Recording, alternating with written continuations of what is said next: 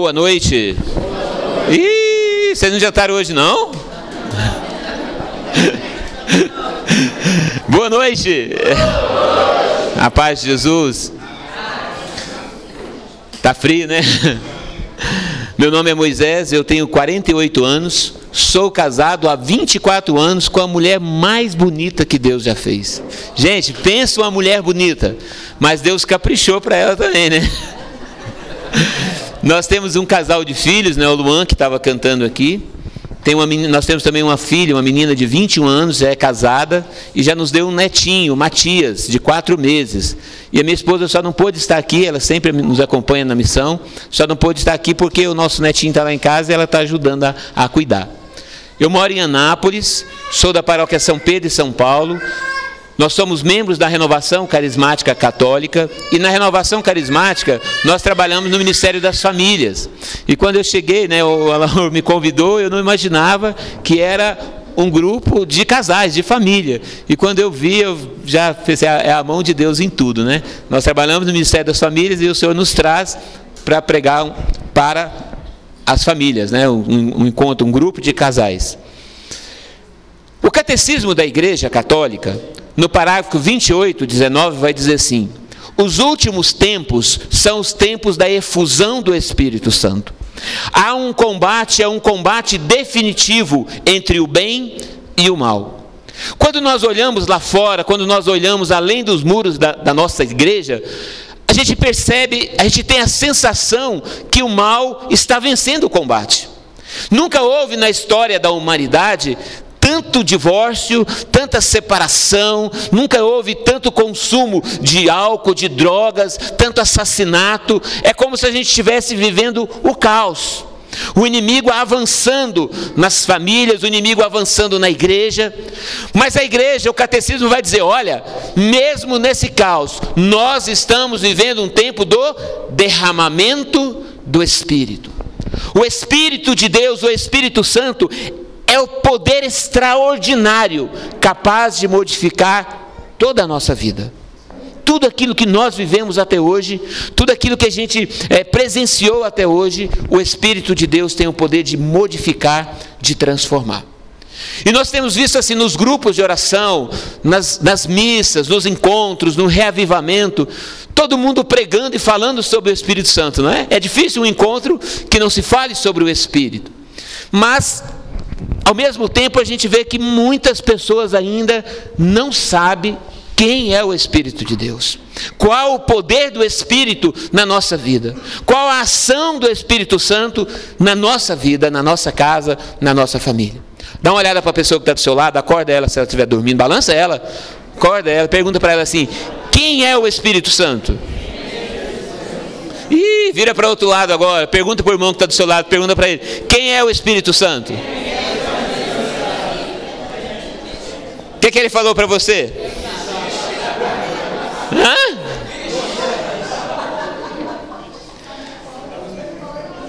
O que, que ele falou?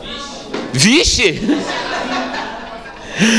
O catecismo da igreja, a doutrina da igreja, a sagrada escritura, vai dizer que o Espírito Santo é uma pessoa. O Espírito Santo é uma pessoa, a terceira pessoa da Santíssima Trindade. E assim como o Pai, o Filho, o Espírito Santo, ele é adorado, glorificado, exaltado, é a mesma natureza do Pai e do Filho. A terceira pessoa da Santíssima Trindade. Então, se o Espírito Santo é uma pessoa, isso quer dizer que nós podemos nos relacionar com o Espírito. Uma pessoa fala, sim ou não? Ih, gente, uma pessoa fala, sim ou não? Sim. Nós podemos falar com o Espírito? Sim. sim. Uma pessoa escuta? Sim. Nós podemos escutar o Espírito? Sim. Por que, que muitas vezes nós erramos? Porque não escutamos o que Deus tem para nós. Não escutamos o Espírito Santo. São João, no Evangelho de São João, no capítulo 14, no versículo 16, São João vai dizer assim: olha eu, Jesus vai dizer: Eu rogarei ao Pai e ele enviará um outro paráclito para que fique eternamente convosco. Então, segundo São João, o Espírito Santo é um paráclito. O que, que é isso?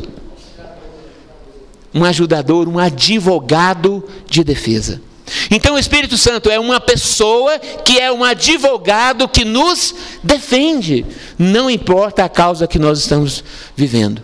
Ah, mas eu estou passando uma dificuldade tão grande, não tem jeito para mim. O Espírito Santo é um advogado que nos defende, que não perde nenhuma causa. Melhor, de graça, porque Jesus já pagou o preço na cruz. Paráclito também quer dizer consolador. Vocês já perceberam como é que o mundo está vivendo né, no desespero? Que o mundo não, não encontra paz, não, é como se não achasse lugar porque não tem o Espírito Santo.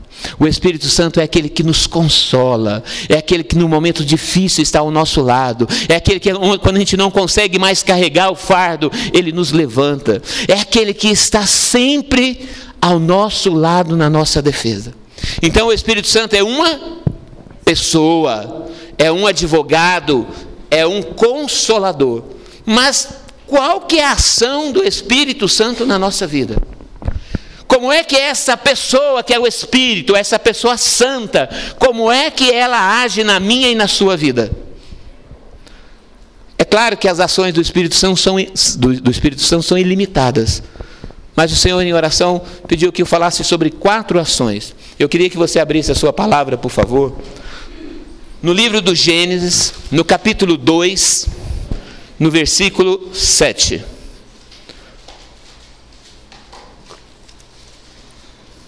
Livro do Gênesis, capítulo 2, versículo 7. Quem é que veio para o grupo de oração e não trouxe a Bíblia? Levanta a mão, deixa eu ver. E tem em casa, né? Ah, eu tenho a Bíblia em casa, mas não trouxe para o grupo de oração. Levanta a mão, deixa eu ver. Se não levantar a mão, vai ficar 50 anos no purgatório. Quem é que tem a Bíblia em casa e não trouxe para o grupo de oração? Levanta a mão bem alto, irmã. Olha o purgatório. Agora, você que trouxe a Bíblia, olha para essa pessoa está. Não abaixa a mão, não. Você que trouxe a Bíblia, olha para essas pessoas que estão tá com a mão levantada. Olha fecha a cara e diz para ela assim: Minha irmã. E diga para ela: Minha irmã. No próximo grupo de oração, se você não trouxer a palavra de Deus, eu vou te dar um coro, irmã. Quem não tiver Bíblia, depois procura o Alaur que ele vai dar uma para cada um, tá bom? Gênesis capítulo 2, versículo 7. Amém? Amém? Tem erro, né, gente? Primeiro livro da Bíblia. O Senhor Deus formou, pois, o homem do barro da terra. Inspirou-lhe nas narinas um sopro de vida e o homem se tornou um ser vivente. Palavra do Senhor. Qual que é a primeira ação do Espírito Santo na nossa vida? Dar vida o sopro de vida, em hebraico, o ruá, o espírito. O espírito trouxe o fôlego para o homem. Então, o espírito, a primeira ação do Espírito Santo é nos dar vida.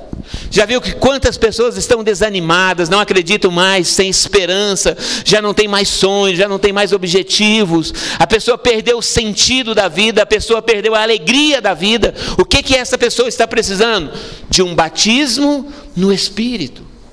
O Espírito Santo é aquele que nos anima de novo, que nos faz sonhar de novo, que traz de novo a esperança no nosso coração, que diz que tem jeito a nossa vida, que há solução para aquilo que a gente está vivendo. O Espírito de Deus nos dá vida. Essa é a primeira ação do Espírito. Ah, mas eu estou tão desanimado, eu estou tão desacreditado.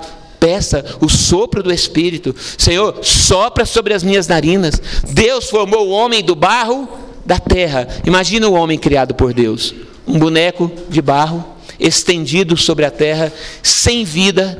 Então Deus desce até o homem, sopra nas narinas do homem e o homem se torna um ser vivente como é que nós vamos ter essa vida nova, como é que a gente vai voltar né, a ter o brilho no, no, nos olhares, como é que a gente vai ter essa coragem de novo para enfrentar as nossas dificuldades, como é que eu vou voltar a sonhar, só quando eu for batizado pelo Espírito. As pessoas que não têm o batismo do Espírito são desanimadas, não acreditam. Você chama a pessoa, vamos fazer um retiro, e dá certo não. Retiro? Lá na paróquia Santa Terezinha já tem tantos retiros, por que não vai inventar mais um? Não, vamos, vamos fazer um encontro, né? Vamos fazer um grupo de oração para as famílias. Ah, não, mas já tem depois da missa, oito horas. Ah, não dou conta, não. Eu trabalhei o dia inteiro. As pessoas não têm ânimo, não têm coragem, porque não têm o Espírito Santo de Deus. Olha para a pessoa que está do seu lado, fala para ele: primeira ação do Espírito. Não, não, não, você não está entendendo. Você tem que convencer essa pessoa. Olha para ela e fala: primeira ação do Espírito. É nos dar vida. Agora olha para o outro lado. Olha para a pessoa que está do seu lado e fala: você está precisando do Espírito Santo desse. Você está com um cara que está precisando do Espírito Santo, você está muito desanimado.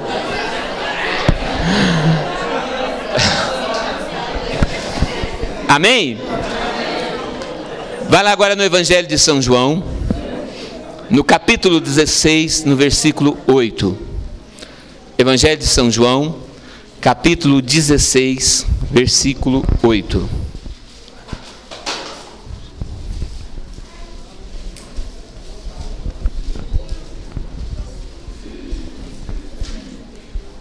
Evangelho de São João, capítulo 16, versículo 8. Amém? Qual que é a primeira ação do Espírito?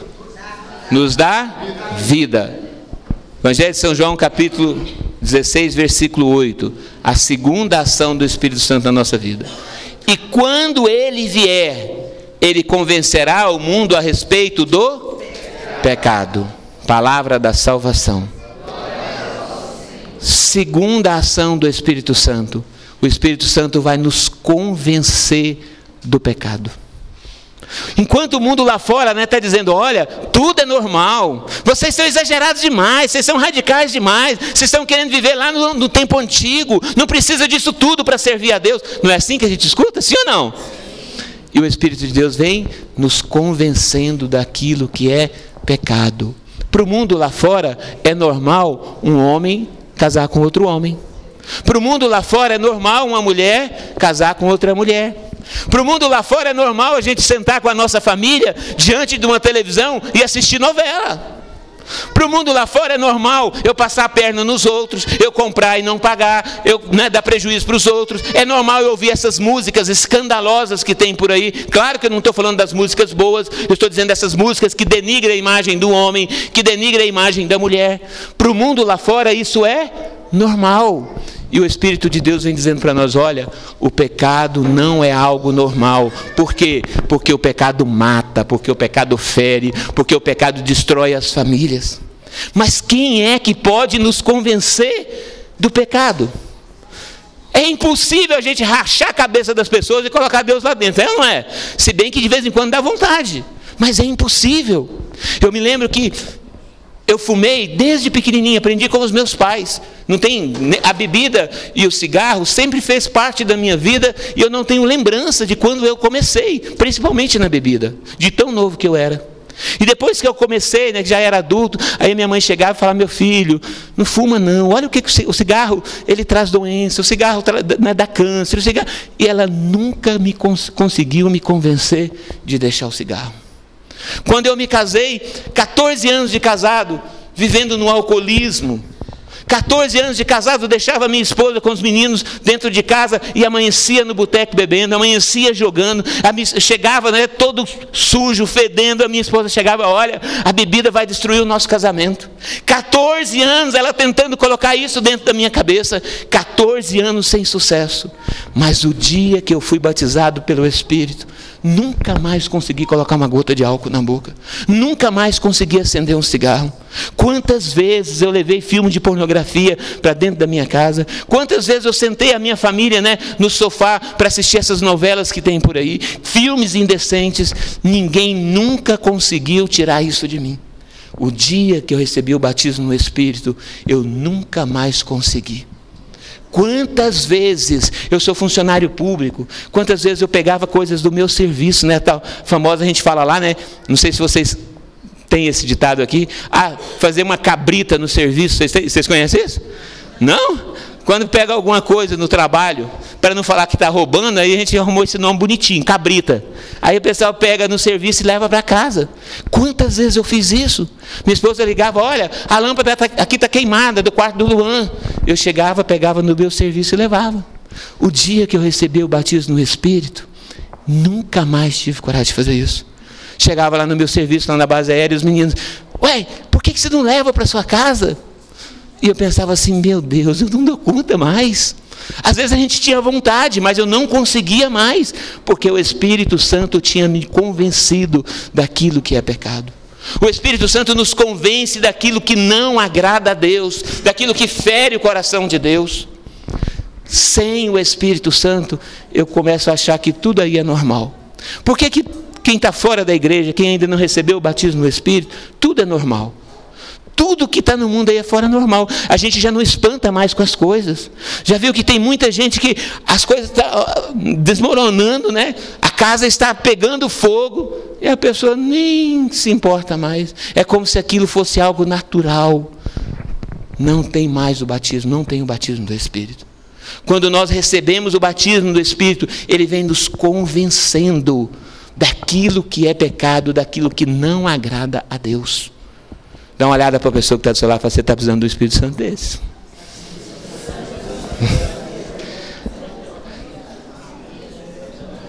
Primeira ação do Espírito Santo, o Espírito Santo nos dá. Depois o Espírito Santo faz o quê? Nos convence do nosso. Deixa eu contar um pouquinho a minha história para vocês entenderem. Eu me casei em 94. Passei 14 anos de casado sem acreditar em Deus. Eu não acreditava que Deus existia.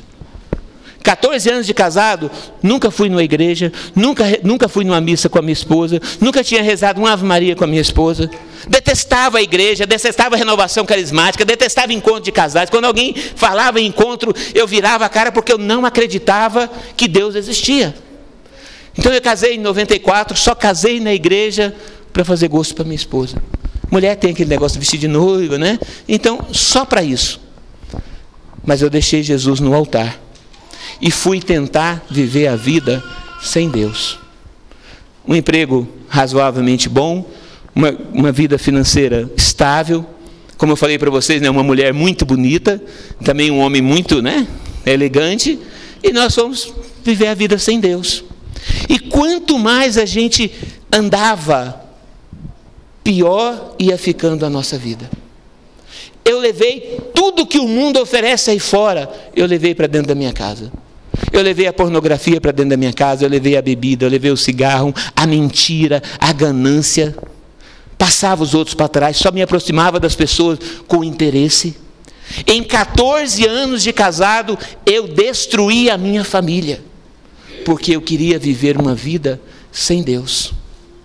O pecado reinava, a porta da minha casa era aberta para o pecado. Quantas vezes eu, mas a minha esposa né, vivia, fazia festas dentro de casa e os meninos lá pequenininhos e vendo aquela situação, bêbados. Quantas vezes eu cheguei de futebol, jogando partidas de futebol e o Luan teve, teve que me tirar de dentro de do carro porque eu não conseguia nem sair de tão bêbado que eu estava. Era o exemplo que eu dava para os meus filhos. E ai de alguém falasse que eu estava errado, sabe por quê? Porque na minha casa não faltava nada. Ninguém convencia, conseguia me convencer que eu estava destruindo a minha casa, porque eu achava que se eu estivesse, se a minha casa estivesse né, financeiramente tudo certo, eu podia fazer o que eu quisesse. Em 14 anos, eu nunca levei um filho na escola. Eu nunca participei de uma reunião na escola dos meus filhos. Eu fui um pai que, até os 14 anos de casado, nunca coloquei um filho no colo, nunca tinha colocado a minha filha no colo, nunca tinha coragem de dizer para o meu filho: Olha, o papai te ama. Filha, o papai te ama, conta comigo, eu sou, sou seu amigo. Não, vivia por conta do trabalho. Além do, do serviço na base aérea, mas a minha esposa, por ganância, sem necessidade nenhuma resolvimos abrir uma confecção, uma empresa de fazer calça jeans, por ganância. Então eu trabalhava o dia todo na confecção, transferia o meu horário de serviço para a noite, e o que, que acontecia? Saía para a confecção, o Luan e a Zaira estavam dormindo. Quando eu voltava da base aérea, eles já estavam dormindo. Então eles foram criados com o pai dentro de casa, mas sem a presença do pai. E eu não percebia que eu fui destruindo a minha família. Cada vez mais afundando no pecado, cada vez mais afundando na, na, na, no vício do álcool, cada vez mais me distanciando da minha própria família. E aconteceu então, Deus é extraordinário. O plano de Deus para a nossa vida é algo que a gente é incompreensível aos olhos humanos. E Deus queria resgatar a minha família, como quer resgatar a sua família. Então Deus elaborou um plano de salvação para minha casa. Para mim, o Deus meu era o dinheiro. Tudo que eu imaginava assim, tudo que o dinheiro, tudo que eu quero, o dinheiro pode comprar. Então o dinheiro é o meu Deus. O dinheiro é a minha felicidade e eu vivi em função do dinheiro. O que é que aconteceu? Oh, irmão, Deus lhe pague.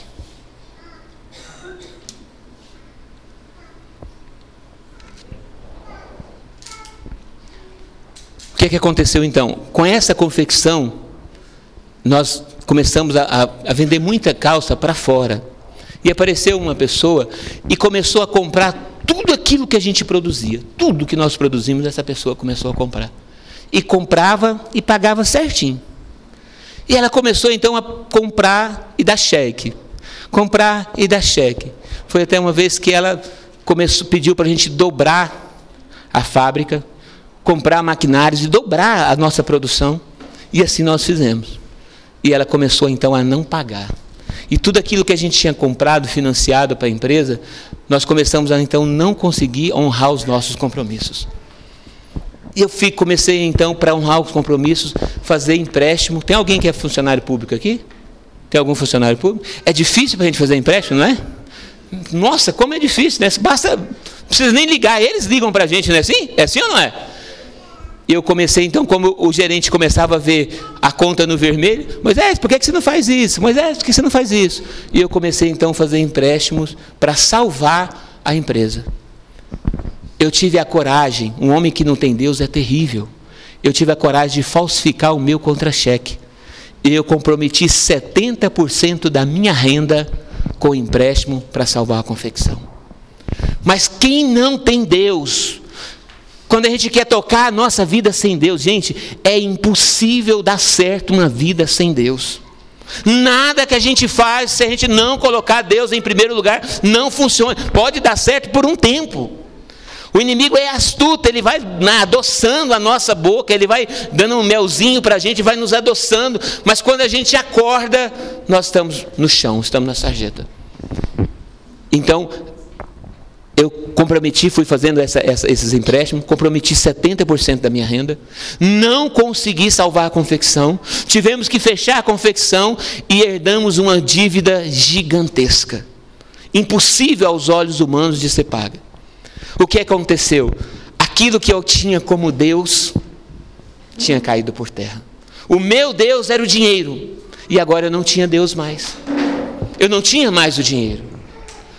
Eu lembro que os meninos estudavam nos melhores colégios, no melhor colégio de Anápolis. Nós tivemos que tirar os meninos, colocar em colégio público. Passamos um ano dentro de casa, vivendo de cesta da base aérea. Da onde eu imaginava um negócio desse acontecer na minha vida? Como é que eu podia imaginar uma vida que aos olhos humanos era perfeita, não faltava nada, viagens, né, tudo, carros bons, não faltava nada casa, os meninos todos no colégio muito bons, do, da noite para o dia. Eu imaginava que era da noite para o dia, mas não foi. Foram 14 anos eu destruindo a minha casa. Desabou. Perdi tudo, acabou tudo. E lá em Anápolis a gente tem um ditado que diz assim: quando a necessidade entra pela porta, o amor sai pela janela. Vocês também conhecem?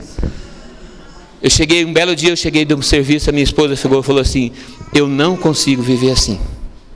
Pega as suas coisas, junta a sua malinha e vai embora. Vai para casa dos seus pais. Eu era um homem muito orgulhoso. Eu nunca ia admitir que eu estava errado. Durante 14 anos de casado, eu nunca admiti para minha esposa que eu tinha errado em alguma coisa. Eu falei para ela: Eu admitir que eu falhei no nosso matrimônio? Faz uma coisa, pega os meninos e vai você para a casa da sua mãe. Só que a minha esposa também era muito orgulhosa. Ela também não queria admitir que tinha errado. Então nós tomamos uma decisão. Olha a grandeza de Deus. Nós colocamos uma divisão dentro da nossa casa. Eu morava numa parte e ela morava na outra. E os meninos no meio.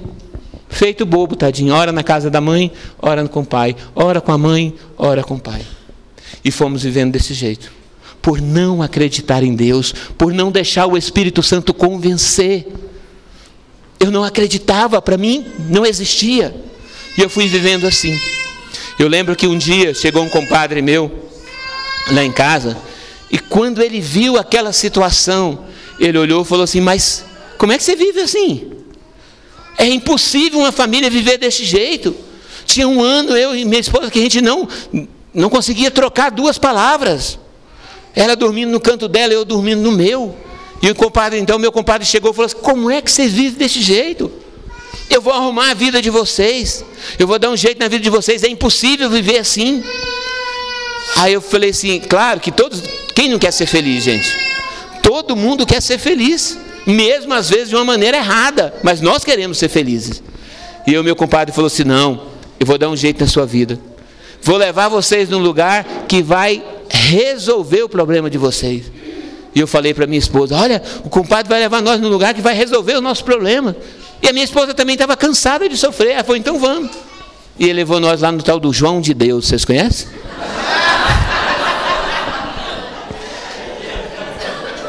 Gente, imagina, um homem que. O que, que o profeta Oséias fala? O meu povo se perde por falta de. Gente, quem não conhece faz qualquer coisa. Quem não conhece a graça, quem não conhece o poder de Deus, é capaz de fazer qualquer coisa para ser feliz. E eu fui, eu, a minha esposa, graças a Deus os meninos não foram. Quando nós chegamos naquele lugar, tinha três filas gigantes. Uma fila para quem estava indo a primeira vez, a outra fila para quem estava vindo a segunda vez, e uma terceira fila para quem tava, já estava acostumado, né? já estava indo mais vezes. E aí meu compadre falou assim: ó, vocês ficam aqui, que vocês nunca vieram. E eu estou lá naquela fila, mas a minha esposa. De longe, eu vejo aquele homem com sentado numa mesinha, com a cabeça assim, e escrevendo. E a fila andava, conforme a fila andava, eu via aqueles telões furando os olhos, os olhos das pessoas, cortando, sem anestesia, e eu vendo aquele negócio. Eu fui ficando com medo, mas eu já estou aqui, eu quero ser feliz, eu, né? Fui. Quando chegou lá perto do homem, ele olhou e falou assim: Olha, o seu caso não precisa de cirurgia. Eu não acreditava em Deus, mas lá na hora eu, graças a Deus. a gente não acredita em Deus, mas quando o negócio aperta, né? Eu, oh, graças a Deus. Aí ele olhou e falou assim: O seu caso é só remédio, só um medicamento. E receitou o medicamento para mim. E me indicou o lugar da farmácia deles. Eu fui. Quando eu passei lá na farmácia, pensei que era um negócio de 10 reais, né, 5 reais. Ele olhou e falou assim, o menino olhou e falou assim, são 150 reais os três vidros. Isso há 10 anos atrás. Tem 10 anos que eu conheci Jesus Cristo. E eu olhei assim, ele estava juntando dinheiro num balaio. Vocês conhecem balaio? Pegava, comprava e ele jogando aquele dinheiro no balaio mesmo. Eu olhei e falei, meu Deus. E eu saí desolado, porque eu não tinha o dinheiro. Não tinha 150 reais. Lá em casa, nós passamos, como eu falei, vivendo de cesta da base aérea. Não tinha, não tinha nada. Eu não conseguia, se eu pagasse energia, eu não conseguia pagar água. Se eu pagasse água, eu não conseguia pagar energia. Uma vida totalmente destruída. E aí eu saí desolado, porque eu não ia ser feliz porque não tinha 150 reais. E lá é um, o terreno lá não é nivelado, é meio uma, meio uma, uma a gente fala grota, não sei como é que vocês falam aqui é meio desnivelado, um barranco, né? E lá no final do barranco tinha uns, um, uns barracões. E eles secavam, colocavam em cima do telhado dos barracões casca de maracujá secando. Cheinho de casca de maracujá. Eu, curioso demais, estou lá olhando aquela cena. Aí vinha um rapaz, pegava as cascas de maracujá, colocava numa bandeja num, e juntava as cascas de maracujá, saía dali, ia para uma mesinha. Vocês conhecem moinho de moer café?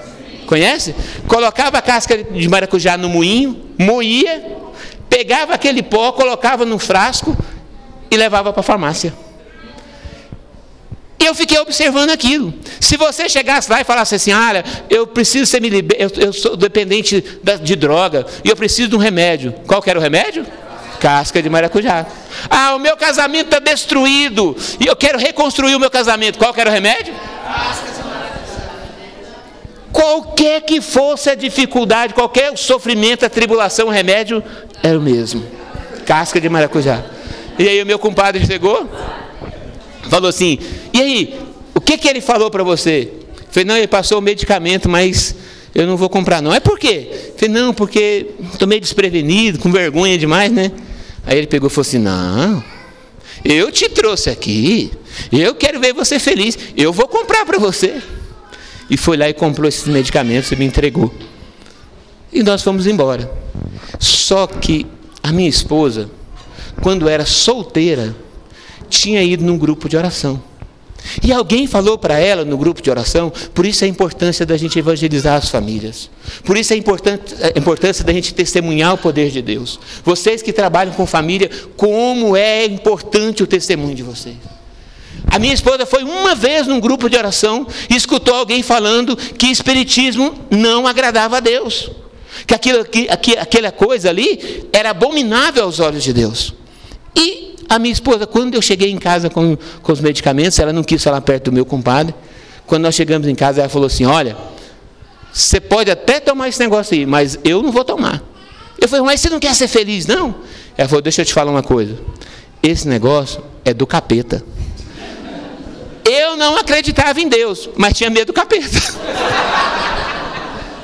Aí eu peguei aquele negócio e joguei fora. Mas a vida, do mesmo jeito a mesma dificuldade, os mesmos sofrimentos, sabe? As mesmas lutas, as mesmas dores. Eu não conseguia olhar para minha esposa. Eu, eu passava mais tempo no serviço do que o necessário. Quantas vezes o coronel chegou e falou assim: acabou o expediente, vai embora. Eu não tinha alegria para voltar para minha casa. E a minha esposa também não tinha alegria em me receber. Eu olhava para os meus filhos e eu não conseguia sentir nada. Eu não sei se alguém já passou essa dolorosa experiência de olhar para um filho e não sentir amor nenhum, de olhar para uma filha pra, é como se fosse uma pessoa estranha. Eu não sentia nada pelos meus filhos.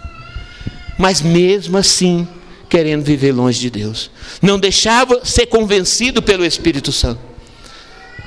No meu trabalho, ninguém imaginava o que eu estava passando.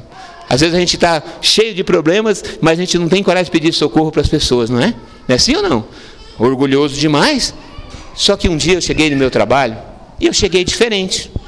Sabe quando o cansaço, o fardo está tão pesado que você, só da pessoa olhar para você vai falar assim: o que aconteceu?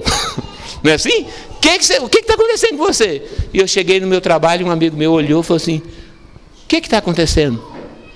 E aí eu já chorei, já contei a minha vida para ele. Aí falou: ah, Vou te ensinar um negócio que é uma vez só, meu filho.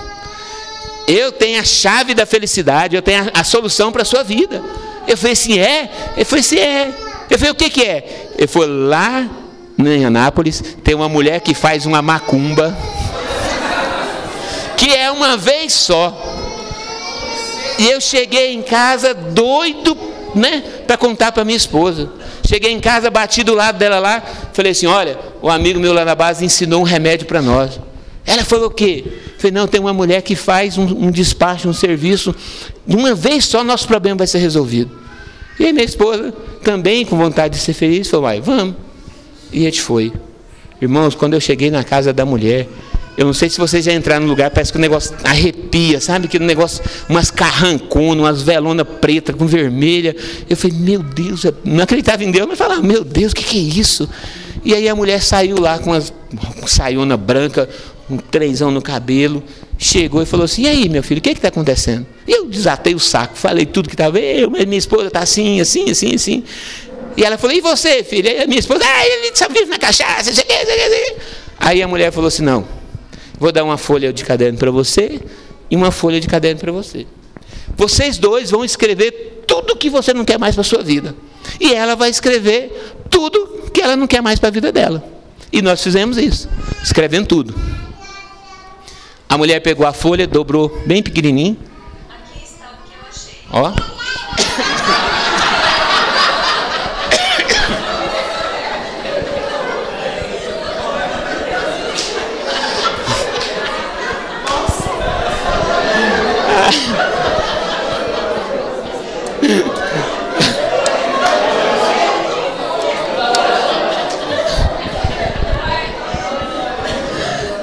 mulher dobrou bem pequenininho as folhas, né? Olhou para mim e falou assim: Eu preciso de 50 reais. Eu olhei e falei, mas se eu tivesse 50 reais, eu estava fazendo o que lá? Não estava lá. Mas, curioso demais, né? Falei para por que, que a senhora quer 50 reais? Ela falou, porque eu tenho que comprar um sapo. Falei, comprar sapo? Ela falou, é. Falei, mas para que, senhora quer sapo? Não, meu filho, vou pegar os seus problemas quando a sua esposa, coloco na boca do sapo, costuro e jogo o sapo dentro d'água e vai sapo problema, tudo embora e resolveu os seus problemas. Aí eu olhei para minha esposa e falei, mas é fácil demais esse negócio, não é? Mas cadê os 50 reais? E nós voltamos. Não fizemos porque não tinha dinheiro. Mas a vida do mesmo jeito. Cada dia pior. Cada dia a família mais destruída. Eu lembro que chegou um dia de sábado, a minha esposa bateu do meu lado e falou assim: Olha, acabou a cesta da base. Não tem nada para os meninos comer esse final de semana. E o tratamento do esposo e da esposa quando não tem Deus, é fácil a gente perceber quando um casal não tem Deus, sabia? É só um começar a gritar com o outro. Quando você chegar numa casa que o esposo mais a esposa, um fica gritando com o outro, ali não tem Deus. Não tem. E ela pegou e falou para mim assim: Olha, seu vagabundo, Hoje nem nada, hoje não tem nada para os meninos comer. Por que, que você não dá um jeito na sua vida? Você podia ser pelo menos homem para cuidar dos seus filhos. Gente, aquilo veio e eu fiquei.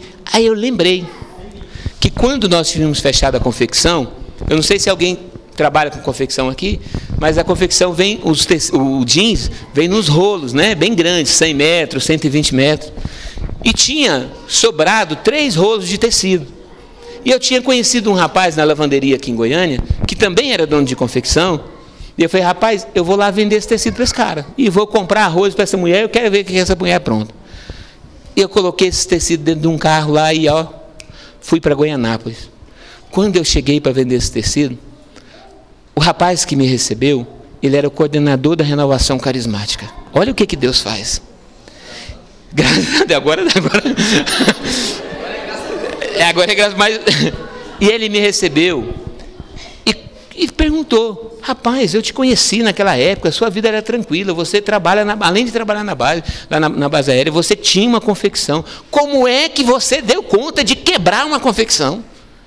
E aí eu contei toda a minha história, tudo que a gente estava vivendo para ele. Ele falou: Olha, eu não preciso desse tecido. Eu vou comprar esse tecido de dó dos seus filhos. Mas eu vou te falar uma coisa: toma vergonha na sua cara. Procura Deus, dá um jeito na sua vida. Sabe por que, que a sua família está destruída? Sabe por que, que sua vida está destruída? Porque você não procura Deus. E eu olhei assim, vontade de. Né, como é que esse cara vai falar esse negócio comigo? Mas eu lembrava que se eu falasse, ele não comprava o tecido. Então eu. Eu aguentei ali, né? Eu tenho que aguentar. Aguentei. Ele foi, fez o cheque, comprou o tecido e me entregou um folhetim. Olha, lá na renovação carismática, vai ter um curso de fé católica. Até quem ia dar o curso é um rapaz aqui de Goiânia, Roberto Tanus. Ele pegou, vai ter um curso de fé católica. Vai lá, vê se você faz pelo menos uma coisa que presta para salvar a sua família. E eu pensei assim, na esquina eu embolo esse papel e jogo fora, filho de uma égua. Era o meu pensamento, gente, eu não conhecia Deus. E ele me deu o cheque. Quando eu virei a esquina, que eu peguei o papel para jogar fora, eu não tive coragem. E eu pensava de todo jeito e não dava conta de jogar. Aí eu pensei assim, já sei, vou jogar a culpa na minha mulher. Vocês fazem encontro de casais aqui? Fazem? Quando você vai convidar um casal para o encontro, o que, que o marido fala? É ela que sabe, não é assim? Se ela for, eu vou, não é assim? Falei, ah, vou jogar a culpa na minha mulher. E ela não vai querer ir, porque ela já foi lá na casca de maracujá, porque ela já foi no SAP, nada deu certo. Tem certeza que ela não vai querer ir. E passei no supermercado, comprei arroz e salsicha. Os meninos ficou seis meses comendo arroz e salsicha, era o que tinha lá em casa. Bati do lado dela, entreguei as coisas. Quando ela recebeu, eu falei assim: oh, olha só para você ver, era um folhetinho igual esse aqui, assim, ó. Olha só, o menino lá da, da que comprou o tecido, ele mexe com um tal de, de renovação, renovação carismática, e convidou nós para o encontro, um trem mais besta. Ela, eu falei assim, e nós vamos no encontro. falei, mas não é possível. Ela falou, nós vamos. Eu pensei, falei, mas que, que caladinho, era sábado. Fiquei sábado, o resto do sábado quieto, domingo quieto. Fui trabalhar na segunda-feira, enquanto começava na segunda noite. Falei, não vou falar nada que ela vai esquecer desse negócio. Quando eu cheguei na porta de casa, enrolei o que eu podia no serviço, saí na última hora. Quando eu cheguei em casa, tá ela com os meninos lá arrumadinho no portão esperando. Falei, mas aí nós fomos. Não teve jeito, não teve, não teve, não teve jeito. Quando a gente chegou lá, era um, um salão como esse aqui. E o, Robert, e o menino chegou, fez aquela animação, né? E ele foi pregar. E quando ele chamaram ele, que rezaram que ele foi pregar, ele falou: gente, me desculpa, eu não dou conta de pregar hoje. Eu estava vindo de Goiânia para Anápolis e eu passei numa lanchonete e comi um salgado e eu estou indo no banheiro de minuto em minuto, não dou conta de pregar. Amanhã vocês voltam. Eu dei uma cotovelada na minha esposa, falei, tá vendo? Perdemos dinheiro. Agora você vai pagar essa gasolina que a gente veio aqui. Era a nossa conversa. Eu te falei que não adiantava. Só que quando a gente estava saindo, tinha um rapaz que trabalhou de servente na nossa casa. Quando ele me viu, já viu quando a gente vai no grupo de oração a primeira vez, a gente fica encostado lá no final. Doido para ninguém ver a gente, né? Eu fiquei lá no final encostado. E esse rapaz na frente, menino, quando esse rapaz me viu, e ele começou balançar a mão. Ei, Moisés, ei, que bom te ver aqui, irmão. E eu pensei que eu abaixava a cabeça. Uh. Aí ele chegou lá perto de mim e falou assim: As coisas você não deve estar tá boa, não, né? Aí eu falei, ué. Que você está falando isso? Eu nunca te vi na igreja, véio. você está na igreja? E eu falei, não, rapaz, o negócio não está bom mesmo, não. E contei a história. Ele pegou e falou assim: não, vou te levar no grupo de oração. Lá no grupo de oração, o fogo desce. Eu falei, o quê? Rapaz, eu já fui de maracujá, fui de sapo, agora você vem negócio de fogo? Eu não vou de jeito nenhum. Não, rapaz. E, e aí, falou, convidou e foi embora. E aí minha esposa, na ida, nós vamos, nós vamos, nós vamos. E eu, não vai, vai, não vai. Por que, que não vai? Ele falou que é quarta-feira, quarta-feira é dia de futebol. E eu não vou deixar o meu futebol para ir atrás de grupo que eu nem acredito, não vou de jeito nenhum. Só que a mulher tem que ser sábia. E a minha esposa, o Senhor deu uma sabedoria para ela naquele dia que eu, eu até hoje não consigo entender. Ela falou assim: o grupo de oração é num lugar muito perigoso. Toda vez do grupo de oração tem um assalto. Como é que eu vou sozinha com os meninos? Que pai é esse que nem proteger os meninos não presta? Eu falei, meu Deus, vou ter que ir com essa mulher. Aí eu falei assim: então nós vamos fazer um acordo. Ela falou o quê? eu quero assistir pelo menos o segundo tempo do jogo. Nós vamos no grupo de oração. A hora que terminar, nós vamos ser os primeiros a ir embora. E ela falou: não, então está feito. E nós chegamos cedo no grupo de oração. O grupo de oração da renovação carismática, alguém já foi aqui no grupo de oração? Como é que a gente inicia um grupo de oração da renovação carismática?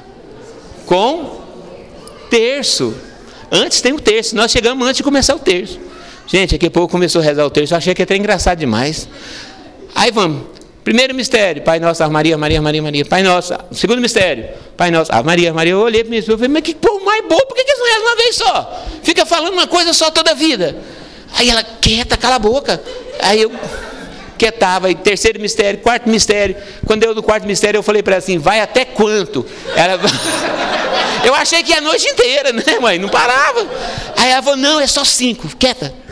Aí quando terminou o quinto mistério, o que, que o pessoal fala?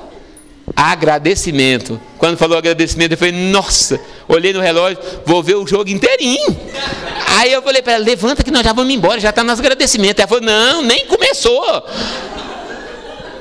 Gente, e aí que o povo começou.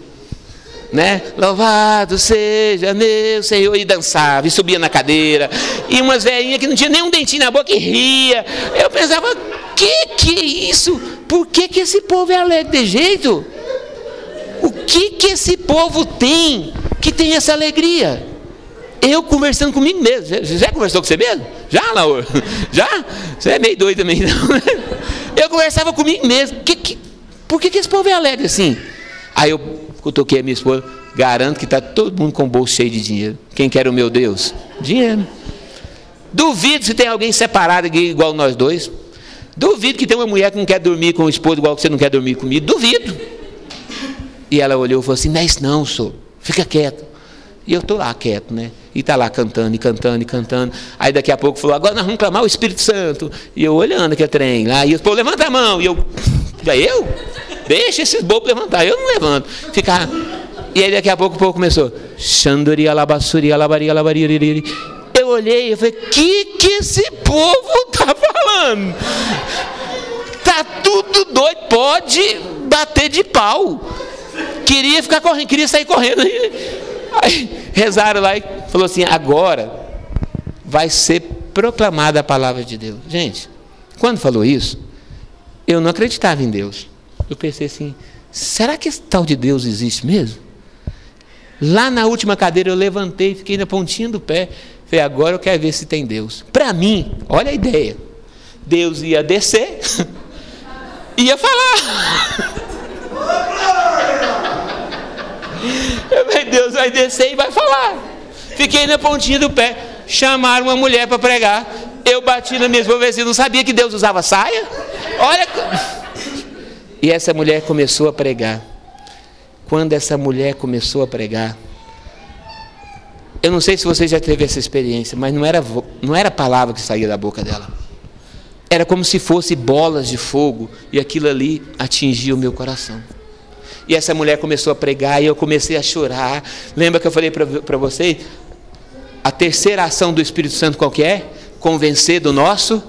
Gente, veio o meu pecado a lembrança de todas as vezes que eu deixei a minha família sozinha, a lembrança de todas as vezes que eu deixava a minha esposa e ia fazer petecaiada, ia para boate com meu sogro, a todas as vezes que eu deixei a minha esposa eu ia passar, passava a noite inteira jogando sinuca, todas as vezes que eu mentia, todas as vezes que eu dormi bêbado, todas as vezes que eu não soube educar os meus filhos, batia com meus filhos com, com brutandade, com ignorância, e começou a vir o meu pecado, e eu começava a chorar, e o Espírito Santo foi me convencendo, o Espírito Santo foi me convencendo convencendo. E o Espírito Santo foi me convencendo que eu precisava mudar de vida. Eu levantei, dei um grito, falei, mas o que, que eu vou fazer do que eu vivi para trás? Como é que eu vou viver agora? Como é que eu vou dizer que a, né, não, tudo que eu vivi até hoje era errado? O Espírito Santo começou a me convencer que eu precisava conduzir a minha família para o céu. Mas eu não me achava digno de estar na, na, na igreja. Depois eu saí daquele grupo de oração, eu não me achava digno de estar na presença de Deus por causa da minha vida do passado. Eu não me achava digno de comungar. Eu não me achava digno de ler, de fazer leitura. Eu não achava digno de estar ali no meio daquelas pessoas que eu olhava assim, só tem santo. Por que, que eu estou aqui? Para mim só tinha santo na igreja. E aí o Senhor me deu uma palavra que é a quarta ação do Espírito Santo. Eu gostaria que você abrisse no profeta Ezequiel, no capítulo 36, no versículo 25. Profeta Ezequiel, capítulo 36, versículo 25.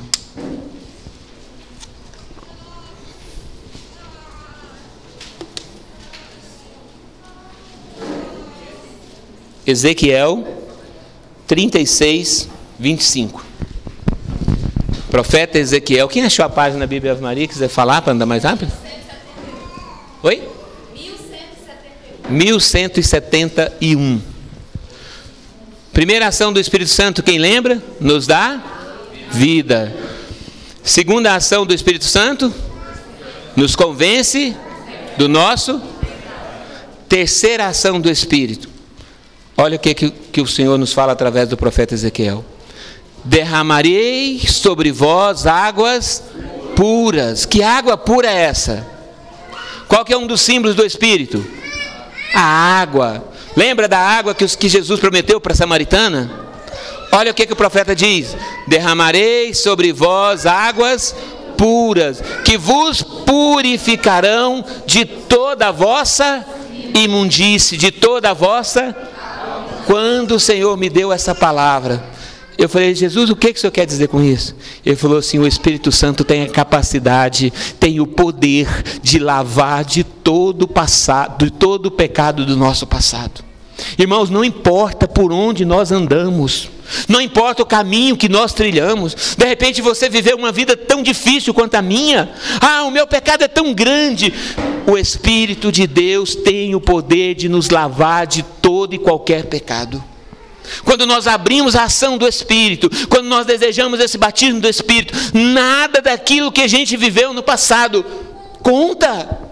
O Espírito Santo lava, purifica. Todas as vezes que eu fui lá naquele João de Deus, todas as vezes que eu fui naquela mulher do sapo, quando o Espírito Santo tocou o meu coração, ele tirou toda essa impureza. Tudo aquilo que eu vivi que desagradava a Deus, naquele dia foi lavado pela essa água pura que é o Espírito de Deus. Qual que é a quarta ação do Espírito Santo? Nos lavar dos nossos pecados do passado. Nada daquilo que nós vivemos até hoje conta mais. Ah, mas eu roubei, eu matei, eu fiz tanta coisa. Não importa o tamanho ou a quantidade do nosso pecado. O Espírito de Deus tem o poder de nos lavar de tudo, de toda a imundície, de toda abominação. Está entendendo isso, sim ou não? Então olha para a pessoa que está do seu lado, olha para ela, você está precisando tomar banho.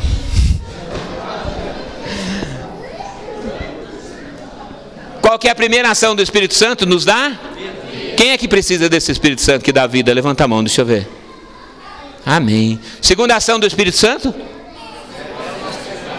Convence dos nossos? Você precisa do Espírito Santo desse, sim ou não? Sim. Terceira ação do Espírito? Nos lava de todo o pecado do nosso passado. Quem é que precisa desse Espírito Santo? Levanta a mão. Gente, quanto remorso eu carregava dentro de mim. Quanto sentimento de culpa que eu carregava dentro de mim. Quanto eu me acusava de não ter sido um bom pai, de não ter sido um bom esposo, quanto eu me acusava. E o Espírito Santo lavou de tudo isso. Quarta ação do Espírito Santo para a gente rezar. Nem sei meu tempo aí, como é que tá, irmão? Acabou? Jesus, amado. Não fala, não ou fala? Da quarta? Fala? Quarta ação do Espírito Santo. Bem rapidinho. Abra sua Bíblia. Livro dos Juízes, capítulo 14, versículo 5. Juízes, capítulo 14, versículo 5. Meu Deus. Juízes, capítulo 14, versículo 5. Amém? Ou misericórdia? Misericórdia? Juízes, capítulo 14, versículo 5. Quem achou na Bíblia Ave Maria, faz na, fala a página. Oi? 292. Bíblia Ave Maria 292. Juízes, capítulo 14, versículo 5. Amém? Só para a gente entender então. Primeira ação do Espírito, ele nos dá vida. Segunda ação, convence dos nossos. Terceira ação do Espírito Santo, lava dos nossos pecados do passado. Ai, ai, ai, ai, ai. Vamos entender uma coisa. Você veio no grupo de oração hoje. Quando você chegar na sua casa, os problemas vão estar lá ou foi embora? Vai estar lá? Olha essa ação do Espírito Santo. Juízes capítulo 14, versículo 5. Eu vou tentar. Me ajuda, vamos ler junto, né? Vamos ler junto, que não dá tempo de abrir a Bíblia. Sansão desceu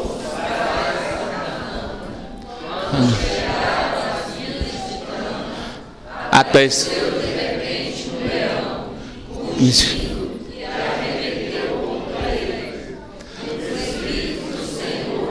Apossou de Sansão e ele destruiu leão sem sem ter nada palavra do Senhor. Quarta ação do Espírito: o Espírito Santo nos dá força e coragem para enfrentar as nossas dificuldades. Nós viemos no encontro, nós viemos no grupo de oração, mas quando a gente chegar na nossa casa, no nosso trabalho, as dificuldades vão estar lá, os nossos problemas vão estar lá. Mas olha só o que aconteceu com esse menino. Sansão chegou à vinha de Tâmina com seus pais. De repente, vem um leão, ruge, vai contra ele e aí a palavra de Deus vai dizer que o Espírito Santo apossou de Sansão. O que é apossar, gente? Tomar posse. Sansão começou a ser a propriedade de Deus, começou a ser propriedade do Espírito. Quando Sansão se tornou propriedade do Espírito, o que que ele fez com o leão? O que que ele tinha na mão? Foi pela força física de Sansão? Foi? Foi porque Sansão era bonitão igual eu? Foi porque por que que Sansão destruiu o leão? Por que, que ele matou aquele leão? Porque o Espírito Santo tomou posse dele. Como é que nós vamos enfrentar as nossas dificuldades na nossa casa, no nosso trabalho, na nossa família? Com a força e Gente, como é que nós vamos conseguir vencer as nossas dificuldades dentro da nossa casa, no nosso trabalho, nas nossas famílias? Com a força. Qual que é a quarta ação do Espírito? Força e coragem. O Espírito Santo nos dá força, o Espírito Santo nos dá coragem para enfrentar as nossas dificuldades. Quem não tem o Espírito Santo, ela é engraçado. Ele levanta o tapete, puxa a sujeira para debaixo e coloca o tapete em cima. Fica empurrando as coisas com a barriga. Empurra os problemas para frente. Um homem e a mulher que tem o Espírito Santo, ele tem a força e a coragem de resolver aquela situação. Ele encara as dificuldades de frente. Olha, eu não vou mais tomar uma, um, um, copo de cerveja, porque a força do Espírito não vai permitir. Não é por minha força, é por causa da força do Espírito. O que que faz um jovem que estava lá na dependência das drogas, do crack, nunca mais usar um, um, uma droga? A força do Espírito. O que que faz uma esposa, um esposo perdoar um ao outro para manter o matrimônio de pé? A força do Espírito. O que, que faz a gente enfrentar? Né? Quem é que tem dificuldade aqui? Todo mundo tem dificuldade? Como é que nós vamos passar as nossas dificuldades? Com a força do Espírito. Quem é que precisa desse Espírito Santo? E quem é que precisa desse Espírito Santo que dá força e coragem? Para a gente rezar, então, meu tempo foi como é que eu vou receber esse Espírito Santo? Tem para vender aí, Alan? Você tem para vender? Espírito Santo? Pergunta ao seu irmão, você tem para vender aí? Tem? Tem, irmão? Tem? Como é que nós vamos receber esse Espírito então? Como é que a gente faz? Abra sua Bíblia bem rapidinho. Evangelho de São Lucas, capítulo 11, versículo 13. Bem rápido a gente rezar. Como é que nós vamos receber o Espírito? Como é que esse Espírito Santo que dá vida? Como é que esse Espírito Santo que me convence do meu pecado? Como é que esse Espírito Santo que lava dos nossos pecados passados, que dá força, como é que eu recebo esse Espírito? Evangelho de São Lucas, capítulo 11, versículo 13. Lucas 11, 13. Amém? Achou? Então vamos ler junto, o que é que diz aí? Se vós sois sendo maus, sabei dar boas coisas aos vossos, quanto mais dará o Espírito Santo àqueles que? Ah, não acredito. O que, que eu preciso fazer para receber o Espírito Santo?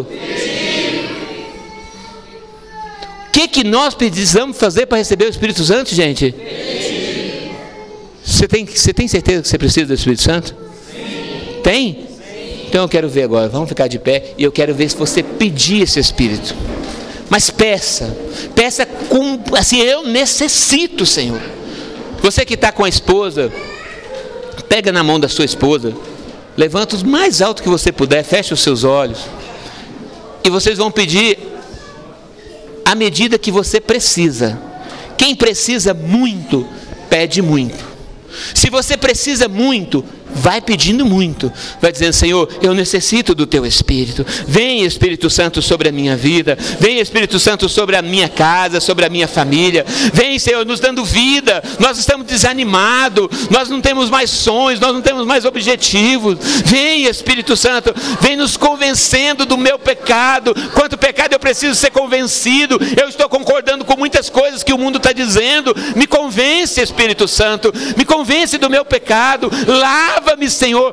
Lava, Espírito Santo, de todo pecado do meu passado, tudo aquilo que eu fiz quando eu não conhecia o Senhor, quando eu não tinha experimentado a tua graça. Me lava, Espírito de Deus. Dai, Espírito Santo, força. Dai, meu Espírito Santo, coragem para enfrentar todas as minhas dificuldades. Quantas coisas, quantas lutas, quantas vezes eu fui derrotado, Senhor, mas hoje eu estou recebendo essa potência de Deus. Hoje eu eu vou receber essa força extraordinária de Deus e eu vou ser capaz de vencer, eu vou ser capaz de lutar contra todas as dificuldades. Vem Espírito Santo sobre mim, vem Espírito, vem Espírito Santo, eu necessito, eu não posso voltar para minha casa do jeito que eu cheguei aqui hoje, eu preciso receber a tua graça e vai fazendo essa expectativa, eu vou ser batizado pelo Espírito, eu vou receber essa potência de Deus, eu vou receber essa força de Deus na minha vida.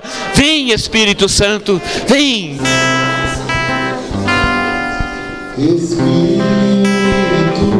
Não abra seus olhos, só cante. Convence, convence o Senhor que você precisa. Deixa Ele ouvir a tua voz, vai dizendo para Ele. Espírito. Convence, convence, Senhor, eu preciso. Cante, cante para Ele. Deixa a minha vida, enche-me com teu poder, pois de ti eu quero ser. Espírito, enche o meu ser. Com as mãos lá no alto.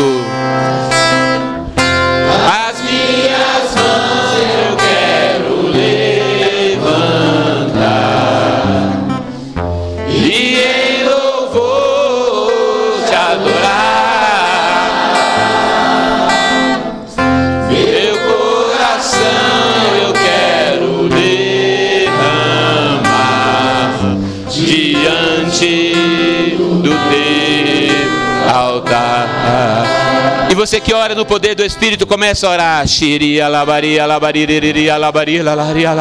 Tenha coragem, tenha coragem, dá liberdade ao Espírito. Vai orando, vai orando. Você que não ora ainda, vai dizendo: Vem Espírito Santo, vem sobre a minha vida, vem sobre a minha história. Mas não para de orar, não para de desejar esse poder de Deus. Vem, Senhor. Xiria, labaria, labaria. Oria, alabassuri candori alabari alabari shiri alalai alabari alabassuri alabari alabari ori alabassuri candori alabari alabari vem Espírito Santo. Shiri alabassuri o esposo agora, você que está com a esposa aí, você vai rezar para sua esposa, você vai orar para sua esposa. Nós vamos cantar só o refrãozinho e você vai pedir o batismo no Espírito para sua esposa. Você que está sozinho, que não está com a esposa, com a tua esposa, procura alguém, mas não fica sozinho. Aí vamos ficar de dois em dois. Quem está com a esposa e a esposa, fica com a sua esposa. Agora, de repente eu não estou com meu esposo, fica com alguém, não fica sozinho. E canta para sua esposa, canta para ela agora. Minhas mãos. Canta com amor, você está cantando para sua esposa. E em louvor te adorar. Meu coração eu quero derramar diante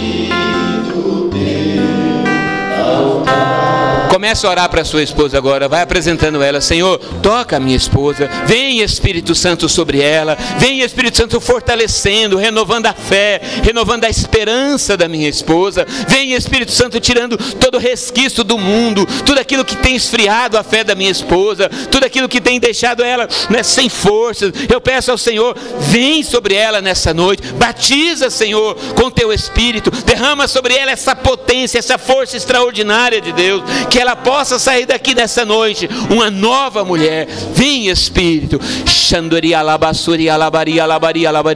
Você que ora no poder do Espírito, ora para sua esposa. Ori alabassuri alabaria lacanduri halabari alabari.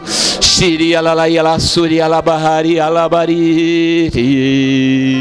Shiri alalari.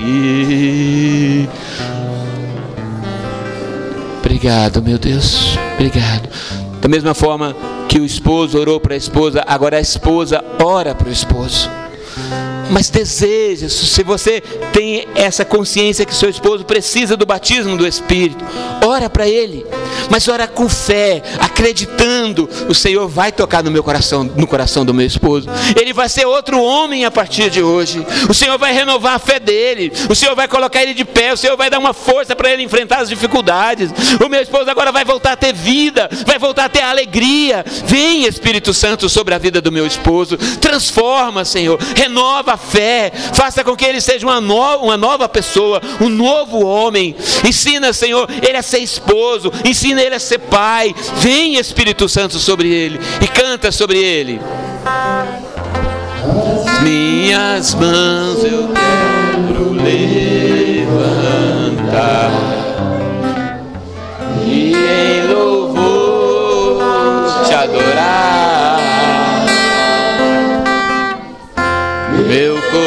coração eu quero derramar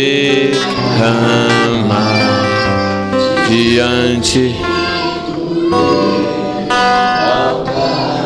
e ora para ele do poder do Espírito. Xiria labaria labaria lalai. Xiria lalai labaria labassuria labaria labacandariria labaria labari. Xia lalari.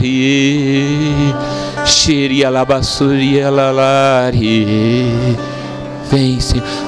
Ninguém abra os olhos. Ninguém abra os olhos. Eu sei que meu tempo já está mais do que estourado. Mas o Senhor dava uma palavra de tocando três casais que não estavam tendo alegria no matrimônio. Vocês não estavam tendo alegria no matrimônio. Esses três casais, eu peço em nome de Jesus que vocês levantem a sua mão que nós vamos orar por vocês.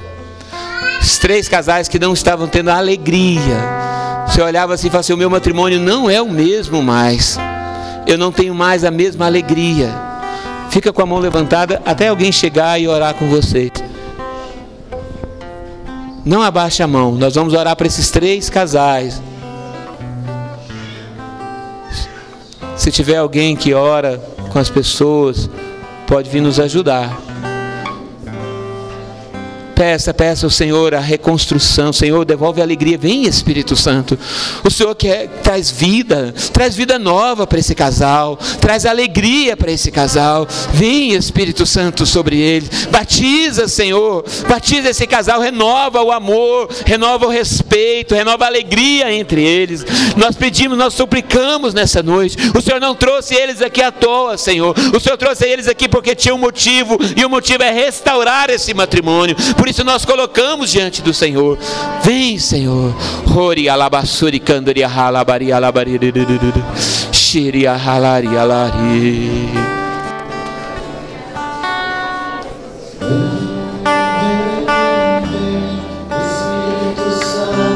Peça, peça, peça com fé.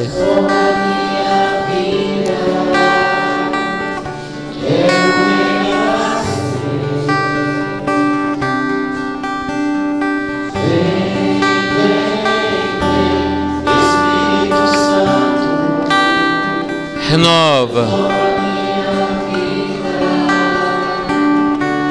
Quero renascer. Continua assim, bem em oração mesmo, não abra os olhos. Os irmãos estão orando por esses três casais. O Senhor estava me dando deu uma, uma palavra. Eu vou orar para esse casal e os meninos já vão encerrar. Mas o Senhor está tocando num casal que vocês estão passando o pior momento da vida de vocês. Mas vocês estão passando um momento de tribulação mesmo. Não tá fácil. Esse casal, eu peço que ele levante a mão, que nós vamos, eu vou, eu vou até ir orar para eles, os meninos vão encerrando a pregação. Mas esse casal que está passando essa tribulação, esse pior momento da vida. Filho, o Senhor tocou vocês. Toma posse da graça de Deus. Toma posse da graça de Deus nessa noite.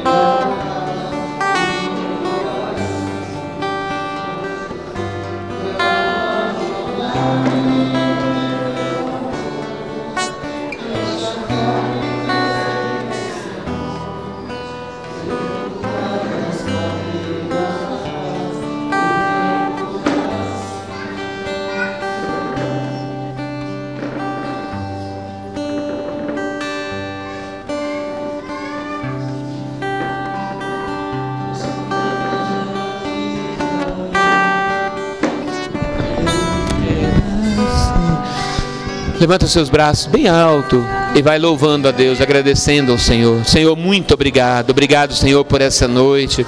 Obrigado, Senhor, por esse grupo de oração. Bendito seja o Senhor. Obrigado, Senhor, pela minha família. Obrigado, Senhor, pelo sustento que o Senhor tem providenciado para minha casa. Tudo de bom, irmãos, que acontece na nossa vida vem de Deus. Por isso nós precisamos ser gratos ao Senhor. Muito obrigado. Obrigado, Senhor, pelos meus filhos. Bendito seja o nome do Senhor. Senhor, o Senhor é bem-vindo na nossa casa. Entre na nossa casa. Toma a direção, Senhor, da minha vida. Toma a direção, Senhor, da minha família. Muito obrigado, meu Deus. Bendito seja Deus. Glórias e glórias a Ti, Senhor. Glórias a Ti.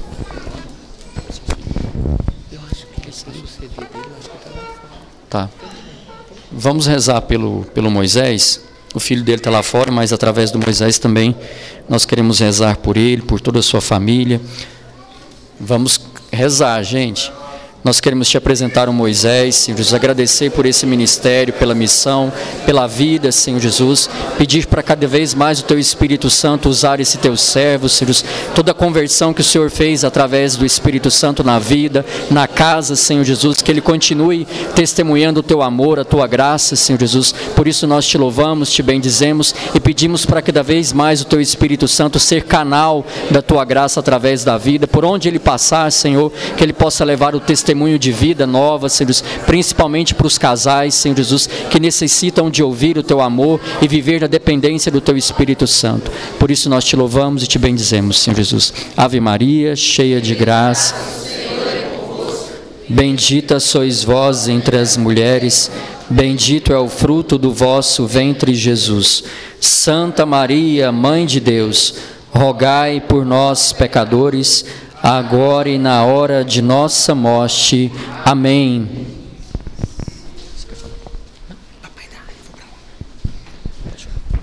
O meu filho, como ele falou no início, ele é missionário cantor católico. E ele trouxe o CD dele aqui. Então, se você quer conhecer o trabalho dele, pode é, ajudar, puder comprar o CD dele, glória a Deus. Ele fez o CD, agora tem que pagar. Mas, mais do que isso, eu peço muita oração para minha família, para o nosso ministério, porque não é, é fácil trabalhar com família, gente? Não é. Então nós precisamos estar muito em oração mesmo, tá bom? Então fique firme, agarrado mesmo em oração, porque só assim nós vamos conseguir salvar as famílias que necessitam tanto do nosso testemunho. Amém?